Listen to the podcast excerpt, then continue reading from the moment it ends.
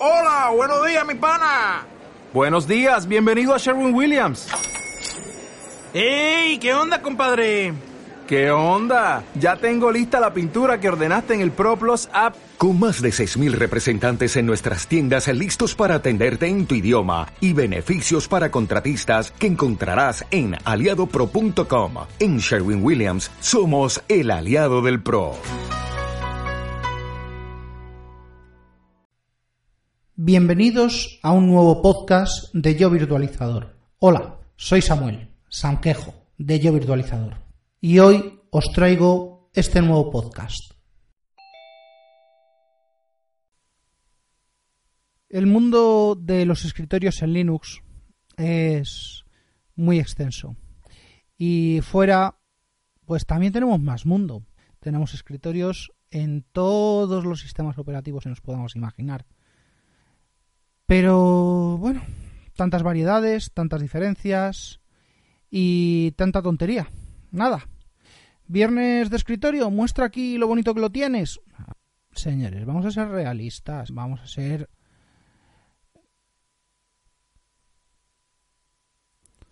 Pues eso, vamos a ser.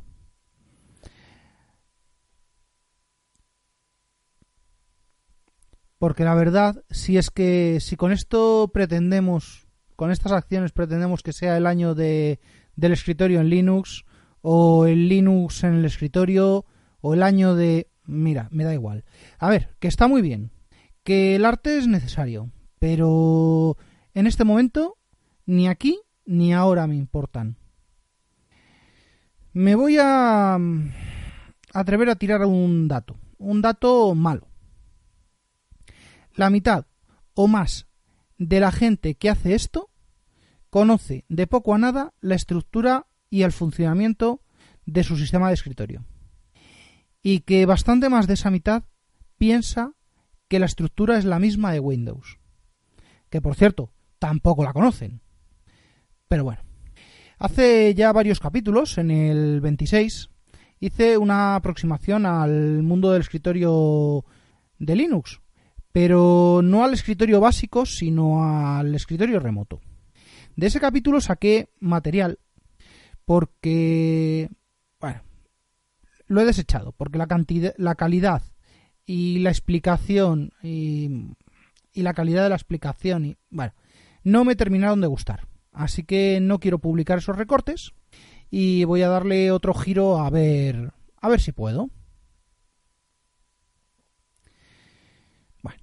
Tal como he comentado en múltiples ocasiones, trabajo principalmente con servidores de tipo Unix.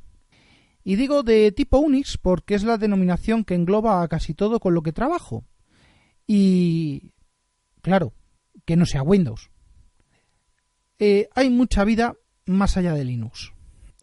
Ya comenté por dónde andaba el origen del sistema X en el capítulo 26 y cómo hemos llegado a lo que es hoy en día vamos a pasar por las arquitecturas de X en Linux y a ver si queda más claro que el batiburrillo que vengo a reemplazar y que corté del, capítulo que hice. Por partes. Necesitamos un display server, un servidor X. Y hablo de servidor no en el concepto que tenemos actualmente de servidor de Internet. No, un servidor es algo que da servicio a otras cosas ya sea procesos, ya sea eh, clientes de red, ya sea usuarios o ya sea otros servicios. Bueno, ¿y qué es eso de un servidor X? Bueno, pues es la primera pieza de la interfaz gráfica de X. En el kernel de Linux tenemos el control del teclado, del ratón, del trackpad, de la tableta, de lo que sea. Y claro, tenemos cualquier cosa que sirve para controlar, que sirva para controlar el sistema. Y no, aún no es viable un control de, voz, por muy fácil que lo pongan OK, okay o, o cualquier otro equivalente.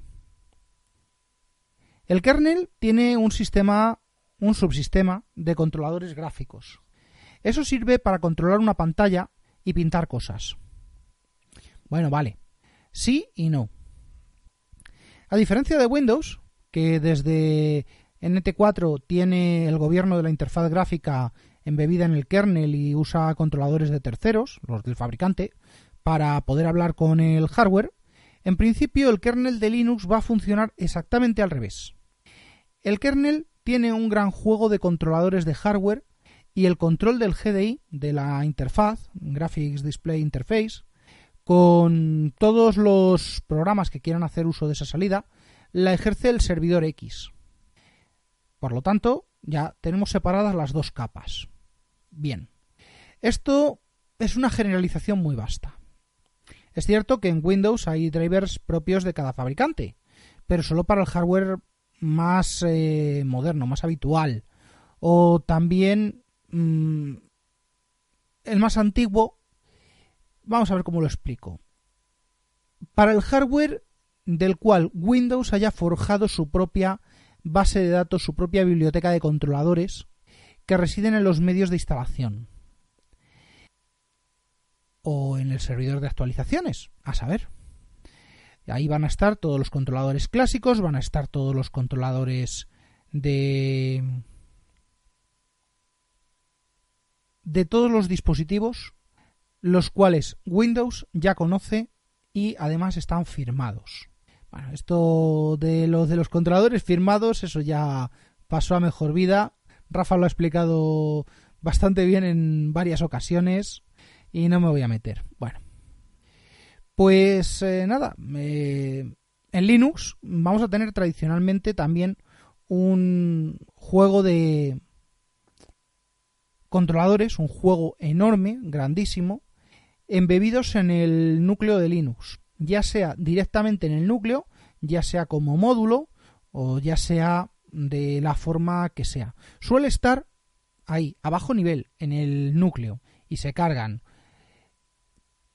pero a día de hoy es posible, para quien quiera utilizar eh, tarjetas avanzadas, es más, para cualquiera que fabrique eh, tarjetas gráficas, eh, puede publicar fuera del núcleo una serie de controladores propietarios externos, probablemente más actualizados, bueno, probablemente no.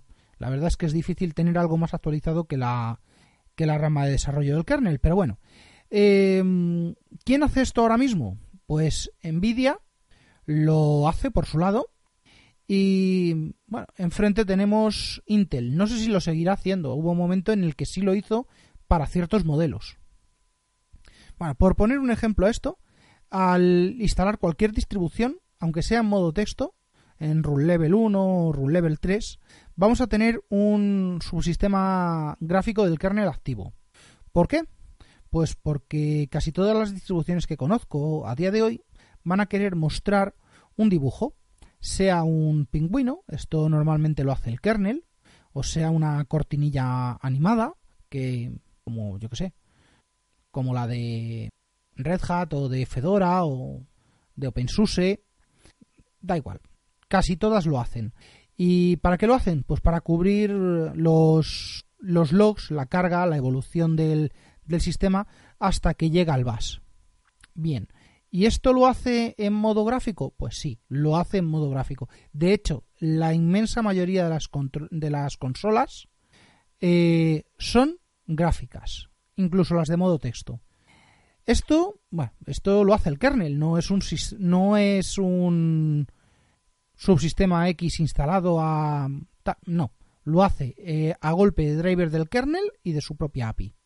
Otros ejemplos, bueno, yo que sé, Ncurses se apoya parcialmente en esto, aunque realmente la magia de Ncurses viene de la biblioteca de terminales de saber cómo manejar cada terminal. Pero, claro, para dibujar hace falta... Bueno, pues eso. Eh, otro ejemplo, eh, el kernel, el frame buffer. El frame buffer me lo van a quitar porque su mantenedor principal dejó de actualizarlo hace tiempo. Pero, oye, funcionaba la, la mar de bien para, no sé, en una pantalla que normalmente eran 80 por 25, pues poder configurarla como VGA 1024 x 768 a 132 x 43 y 256 colores. No sé, son cosas que se pueden hacer y que al realizarse contra un driver embebido en el kernel apenas aporta latencia. De hecho, no aporta, yo no he apreciado latencia eh, que se pueda distinguir de una conexión eh, serial o telnet equivalente. Bueno, subiendo a lo que nos interesa, al display server, vamos a ver de, de qué estamos hablando, de cuántos estamos hablando y de cuántos podemos conocer o no.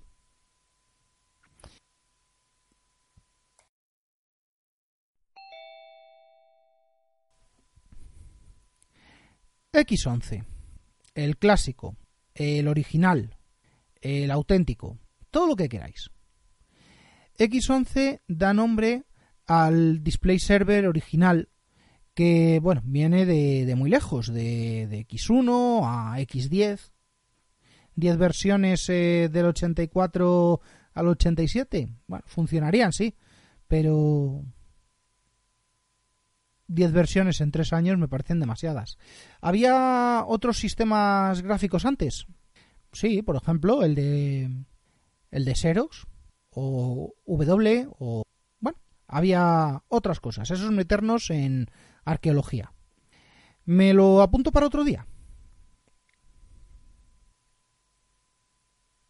Después de tantas versiones, pues X11 pasa por diversas releases hasta que vio su rendimiento pues lo vio ampliamente sobrepasado claramente por otra implementación de la misma filosofía.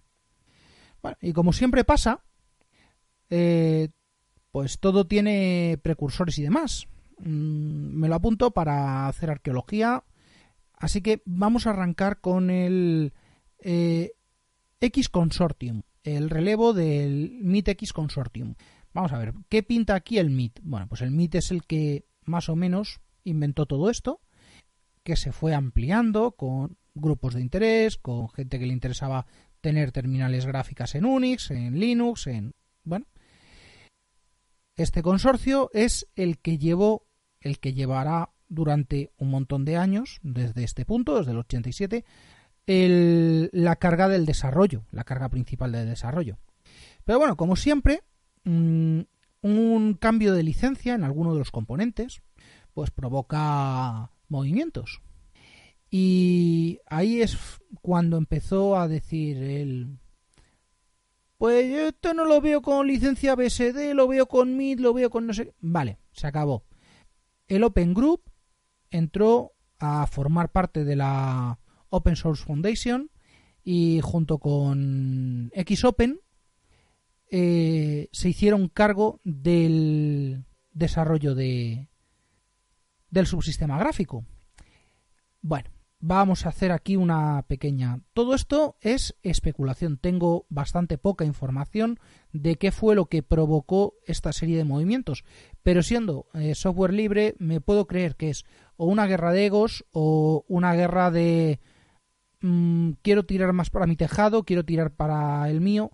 De hecho, de aquí se derivan grandes movimientos que aún, aún hoy en día colean y mucho. Bueno, ¿cuál fue el desarrollo?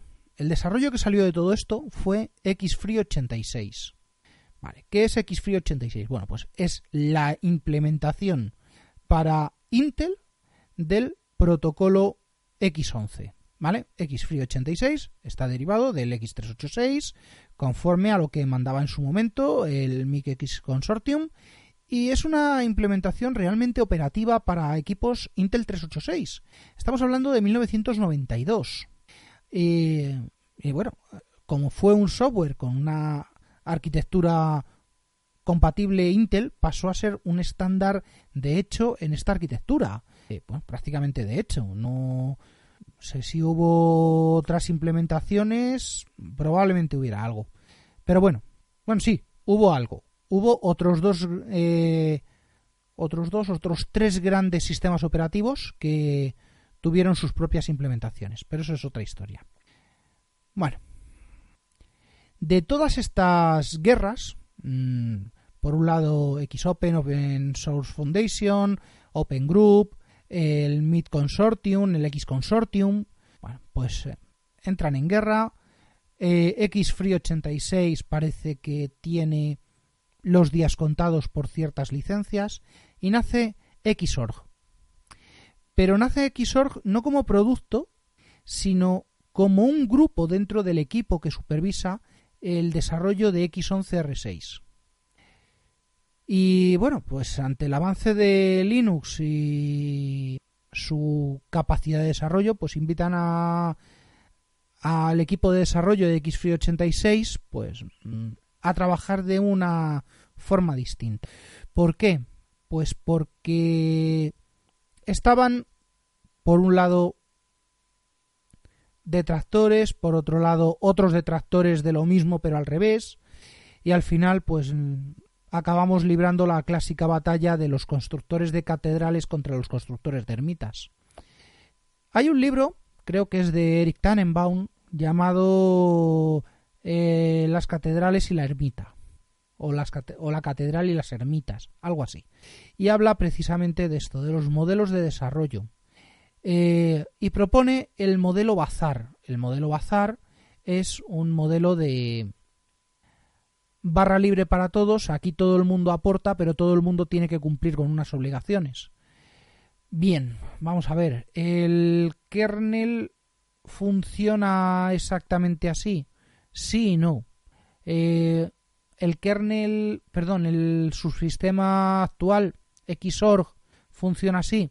Pues más bien sí. Microsoft en su kernel funciona así o Apple en su kernel funciona así. No, desde luego no, son catedrales. Pero bueno, eso ya dará para probablemente para otro programa, para otro probablemente para un crossover, porque ahí sí que necesito no pensar yo solo, sino pensar con, con más gente y por supuesto, con esto quiero quiero daros ideas que pensar, un libro que leer, por ejemplo, el de Eric Tannenbaum para este caso. Poco después, y múltiples batallas por medio, y guerras perdidas, Xfree pues dejaría de desarrollarse, dejaría de desarrollarse en el 2004 y de mantenerse en el 2008, siendo bueno pues durante este periodo eh, sustituido por Xorg, Xorg Display Server, el producto derivado de ese grupo, de esa intervención de, del equipo de desarrollo de Xorg, siendo prevalente ya en la inmensa mayoría de las distribuciones de Linux. Yo, mm, sinceramente, Xorg lo veo como una ampliación de X80, Xfree86. No lo veo como eh, un sustituto, porque realmente es el mismo perro con otro collar. Realmente es un collar mucho más amplio y permite la posibilidad de trabajar con TRM, con aceleración 3D, bueno, pues de una forma eh, mucho más abierta de lo que estaba siendo cerrado de cada fabricante. A día de hoy yo no he vuelto a ver ningún Xfree 86 salvo en sistemas muy antiguos y obsoletos. No voy a enrollarme con todo lo que puede hacerse y lo que no puede hacerse. Todos conocemos Xfree86 y Xorg, pero hay cosas menos conocidas, creo yo.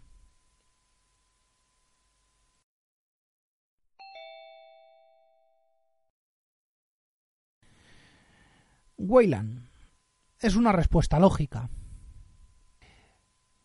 Dado que la velocidad de Xorg es correcta, aunque limitante por la arquitectura del protocolo, se puede mejorar. Bueno, o eso parece, porque la propuesta de Wenland eh, nos trae un servidor en dos niveles, en dos capas, y además con funcionamiento asíncrono.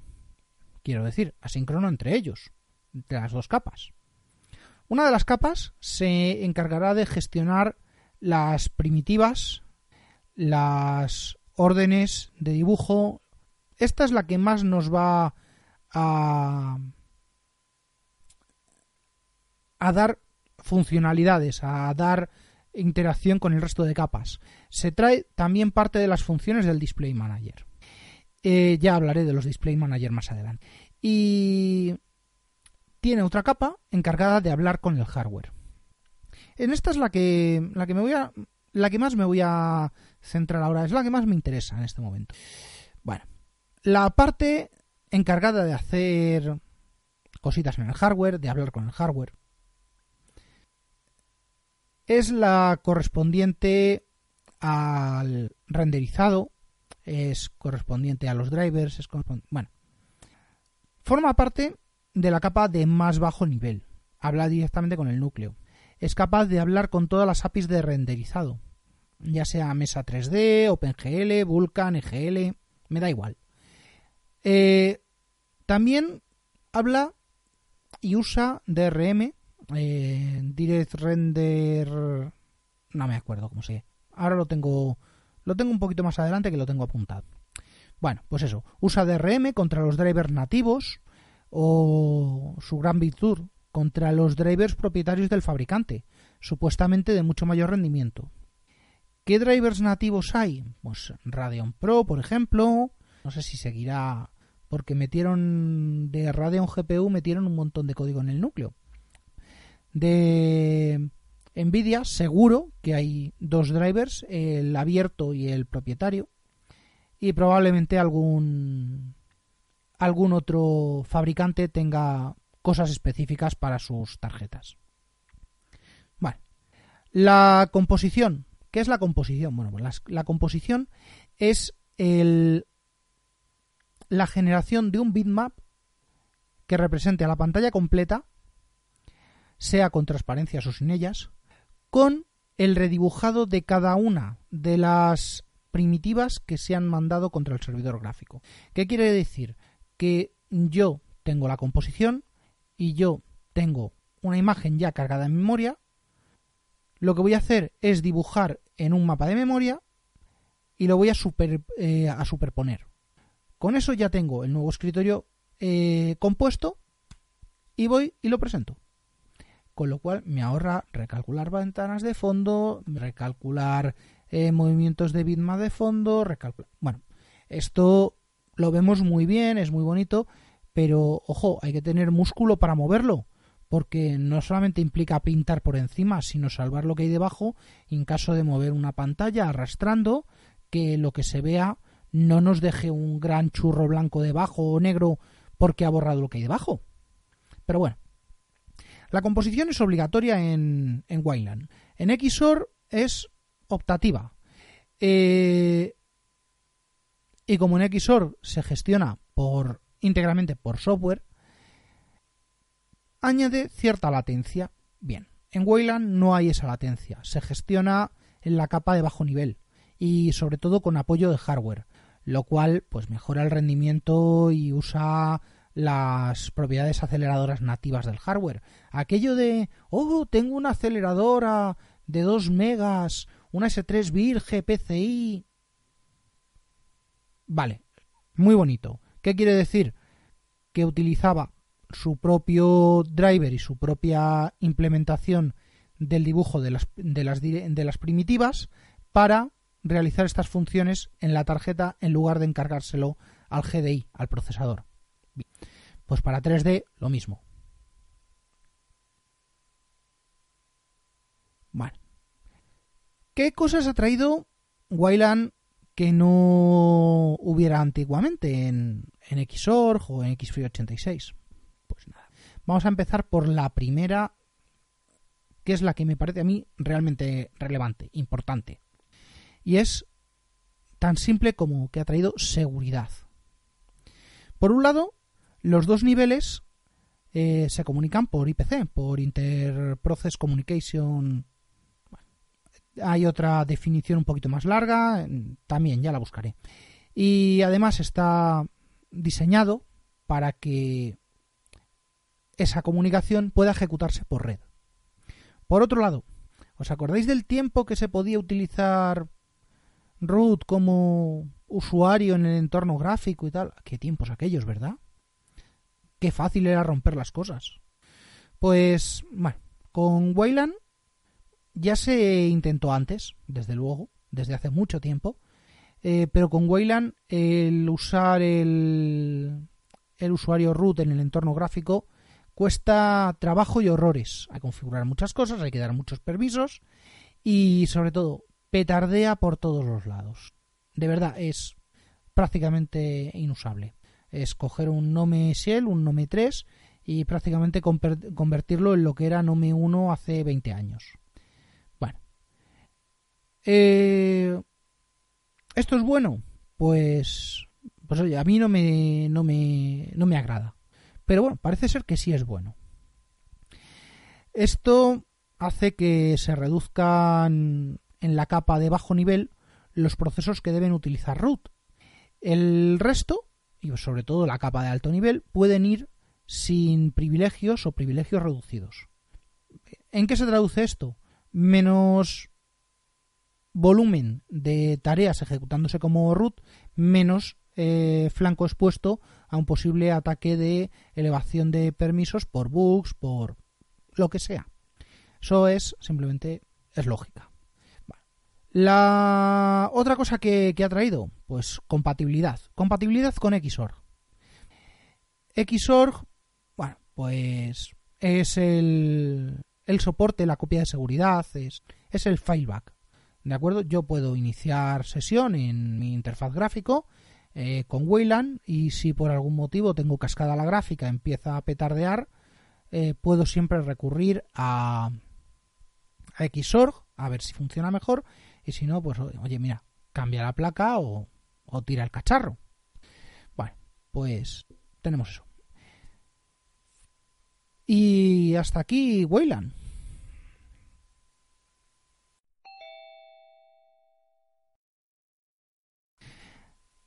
Y como no hay dos sin tres, bueno, aunque vuelven a ser dos realmente, ahora nos toca nos toca un cadáver. Y al igual que la Mir, la estación rusa de esto no es una gasolinera, es un sofisticado laboratorio. Bueno, pues no sé si os ha traído a la mente a Levandopov en cierta peli. Bueno, pues Mir es una sofisticada implementación de X con un vuelo pues bastante reducido, puesto que Canonical lo puso en marcha por, por el 2013 hasta el 2018. Bueno, aún seguirá dando guerra, pero en la actualidad ha sido reemplazado por, por Wayland. Como buen cadáver, deja a sus espaldas muchísimo material del que aprender y sobre todo del que aprender a no cometer errores, como por ejemplo despreciar a sus equivalentes o a sus proveedores o, o que todos en la misma casa pueden pensar cosas distintas, lo cual es buenísimo, pero, pero asegúrate de que esas discrepancias no afecten al desarrollo o entorpezcan áreas o sean decisiones tomadas por imperativo desde arriba, las cuales no suelen ser adecuadas para determinados productos, momentos o entornos no voy a dar más leña aquí porque a quien a buen entendedor poco pocas palabras hacen falta.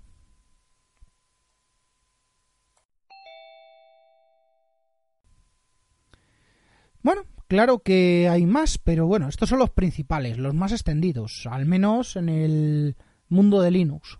Si conocéis alguno más, decírmelo, lo investigaré, lo meteré en las notas del programa.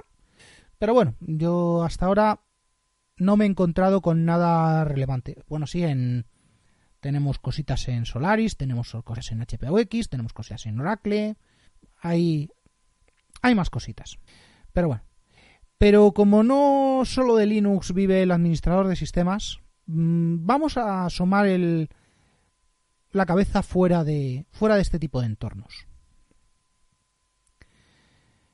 Y bueno, para el oyente del podcast clásico que usa Mac, que vive con con el alma en vilo por la batería de su iPhone, tenemos Quartz.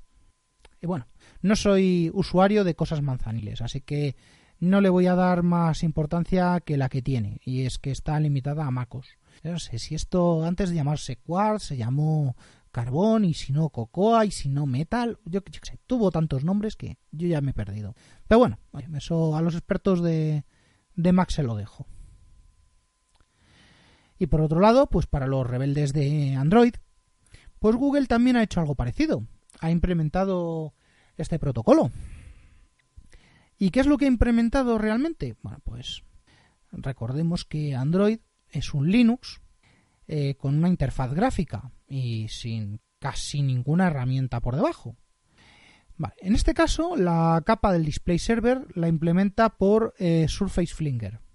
Con este nombre tan exótico, estoy recuperando, recopilando un montón de información y la meteré en un capítulo dedicado a la arquitectura de Android, porque, hombre, es interesante. Pero bueno, es una arquitectura aparte. Y por último, pues nada, vamos a por el mayor de todos, la mayor implementación de un servidor de un servidor gráfico. ¿Vale? No quiero decir que sea un servidor X, no quiero decir que esté basado en X en, en, en X11 o no. Vamos a ver, es su propia implementación de sus propias cosas. Me ganaré algún hater, pero lo tenía que traer, lo siento. se trata de Desktop Window Manager. Bueno, ¿y quién es este?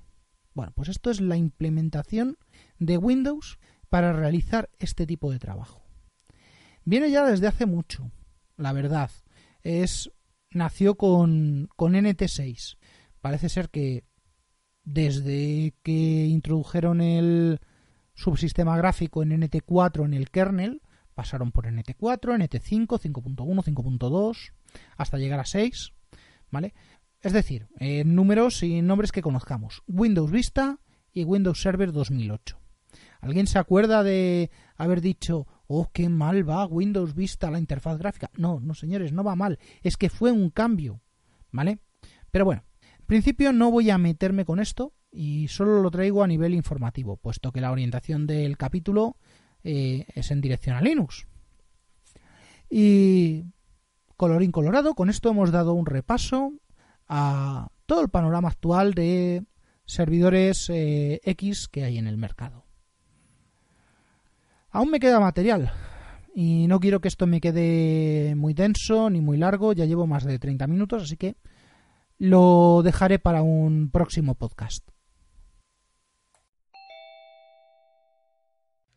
Este podcast está asociado a la red eh, de sospechosos habituales, eh, a la que podéis uniros en la dirección eh, bit.ly, bit.ly barra sospechosos habituales. También podéis contactar conmigo en el Slack de WinTablet, en Telegram, a través del canal Grupo Virtualizador o por Twitter en arroba yo virtualizador.